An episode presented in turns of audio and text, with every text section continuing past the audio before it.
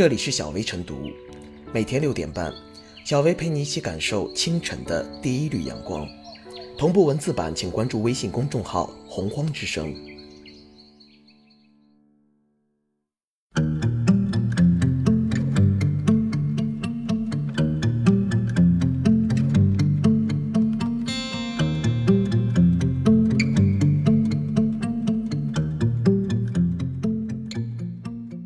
二零二零年九月时政热点精选一，二零二零年九月一日出版的第十七期《求是》杂志将发表中共中央总书记、国家主席、中央军委主席习近平的重要文章。思政课是落实立德树人根本任务的关键课程。文章强调，青少年是祖国的未来，民族的希望。青少年教育最重要的是教给他们正确的思想，引导他们走正路。二。中共中央、国务院、中央军委三日下午在人民大会堂举行座谈会，纪念中国人民抗日战争暨世界反法西斯战争胜利七十五周年。三，第十五届中国长春电影节五日晚在吉林长春启动。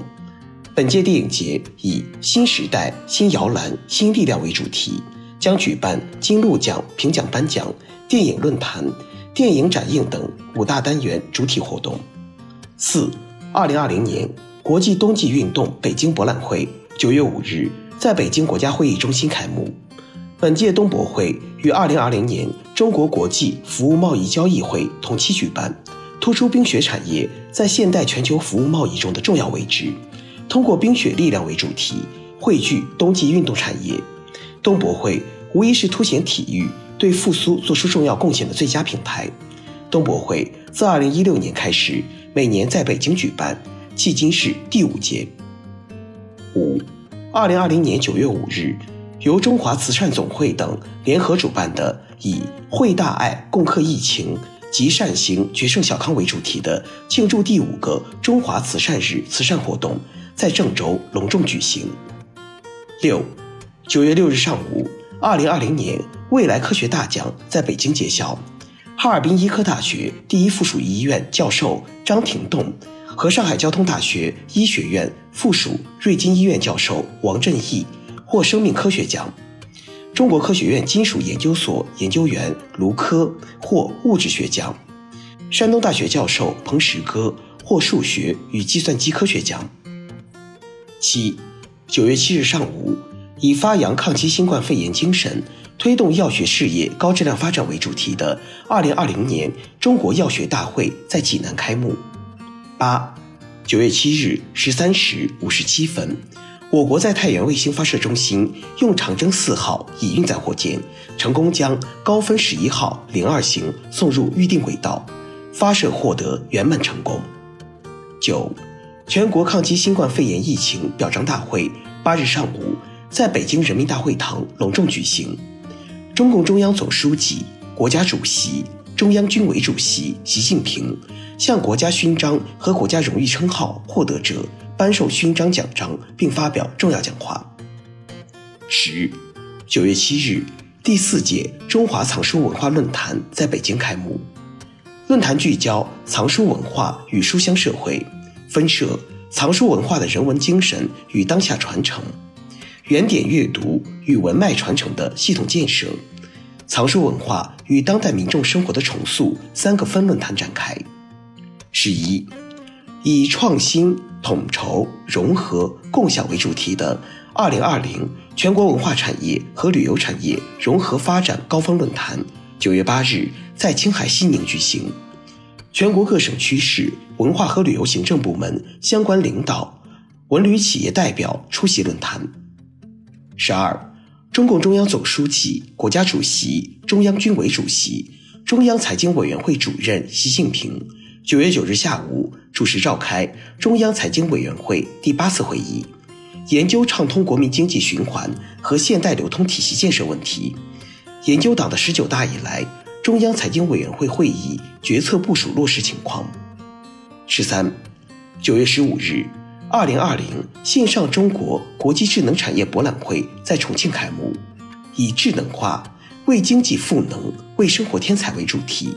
聚焦数字产业化、产业数字化、展示全球大数据智能化新产品、新技术、新应用、新成果，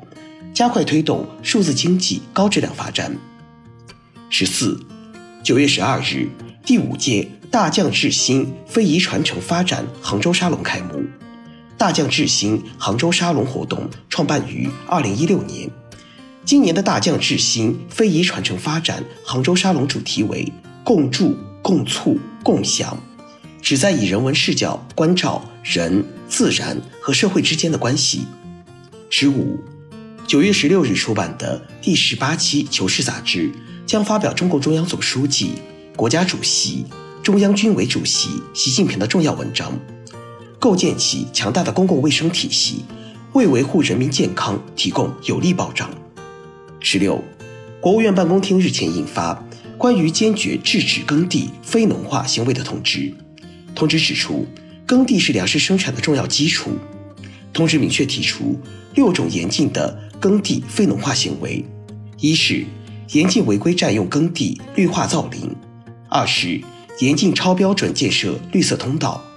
三是严禁违规占用耕地挖湖造景；四是严禁占用永久基本农田扩大自然保护地；五是严禁违规占用耕地从事非农建设；六是严禁违法违规批地用地。十七，九月十五日，由中国铁建铁四院设计的新建福厦高铁泉州湾跨海大桥主塔封顶。泉州湾大桥全长二十点二九公里，大桥有九公里跨越泉州湾中部海域，是世界首座设计时速达到三百五十公里的高铁跨海斜拉桥。十八，中共中央总书记、国家主席、中央军委主席习近平近日对做好新时代民营经济统战工作作出重要指示，指出，改革开放，特别是党的十八大以来。民营经济统战工作不断加强和完善，在服务党和国家中心工作中发挥了重要作用。他强调，要坚持两个毫不动摇，把团结好、引导好民营经济人士作为一项重要任务。十九，二十一世纪人类消除贫困事业与妇女的作用，纪念北京世界妇女大会二十五周年暨全球妇女峰会五周年座谈会十六日在京举行。国家主席习近平夫人彭丽媛通过视频向会议发表致辞。二十，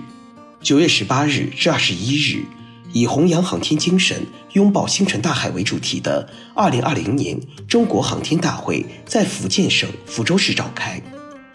二十一，九月十七日，长江上最宽的桥梁——武汉青山长江大桥全面建成，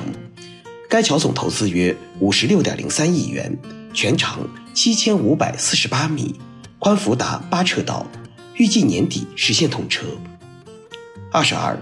第二十三届中国北京国际科技产业博览会九月十七日上午在中国国际博览中心拉开帷幕。作为二零二零中关村论坛的展览板块，本届博览会与中关村论坛共同聚焦合作创新、共赢挑战主题，将面向世界科技前沿。聚焦关键核心技术和原始创新，整合优质资源，精心打造科技领域国际交流合作平台。二十三，九月十九日至二十五日，以“决胜全面小康，践行科技为民”主题的全国科普日活动在全国范围内同步启动。今年全国科普日立足面向基层服务发展，着力打造北京主场活动、省级主场活动。十大联合行动及云上科普日的三加一活动架构。二十四，九月十九日，第十二届海峡论坛在福建省举办。本届论坛延续扩大民间交流、深化融合发展的主题，以线上线下相结合方式开展各项交流。主会场是在厦门，福建省有关社区市和平潭综合实验区举办相关活动。二十五。九月二十日，二零二零中国国际生态竞争力峰会在呼伦贝尔市盛大开幕。本届峰会以“创新绿色发展，共赢美好未来”为主题。二十六，九月二十二日，习近平在联合国成立七十五周年纪念峰会上发表重要讲话。在后疫情时代，习近平对联合国应该如何发挥作用提了四点建议：第一，主持公道；第二，厉行法治；第三，促进合作；第四，聚焦行动。二十七，九月二十二日，杭州二零二二年第十九届亚运会体育图标发布，志愿者口号征集启动。此次发布的体育图标涵盖四十个大项、五十九个分项，核心元素延续了杭州亚运会会徽潮涌与整体视觉形象的风格，以线性、流畅、动感的造型，精准表达了亚运会竞赛项目，体现了体育运动特点。传统文化元素、杭州城市特质、国际化风格的有机统一。二十八，九月二十二日，二零二零东亚海洋博览会在青岛西海岸新区青岛世界博览城举行。作为二零二零东亚海洋合作平台青岛论坛的重要板块之一，博览会以“开放融通，智享未来，蓝色海洋科技”为主题，首次采用线下加线上的全新办展模式。线下全面扩容，线上科技赋能，打造集技术交流、产品展示、成果交易、招商引资等平台功能于一体的海洋产业国际会展客厅。二十九，我国铁路第一长隧大瑞铁路高黎贡山隧道一号竖井复井二十五日掘砌到底，井深七百六十四点七四米，打破了国内铁路竖井最深纪录。三十。九月二十七日，环境减灾二号零一组卫星在太原卫星发射中心成功发射。环境减灾二号零一组卫星是国家民用空间基础设施中长期发展规划二零一五至二零二五年中规划的二颗十六米光学卫星。卫星采用 CAST 两千平台，具有高机动能力、高精度控制、高稳定度。载荷适应性较强及寿命长等特点。三十一，九月二十九日是世界心脏日，世界心脏日的永恒主题是健康的心，快乐人生。三十二，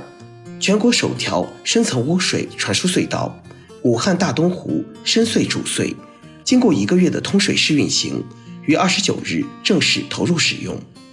武汉大东湖深隧是武汉重点生态治理综合项目。和东湖水环境保护的核心工程，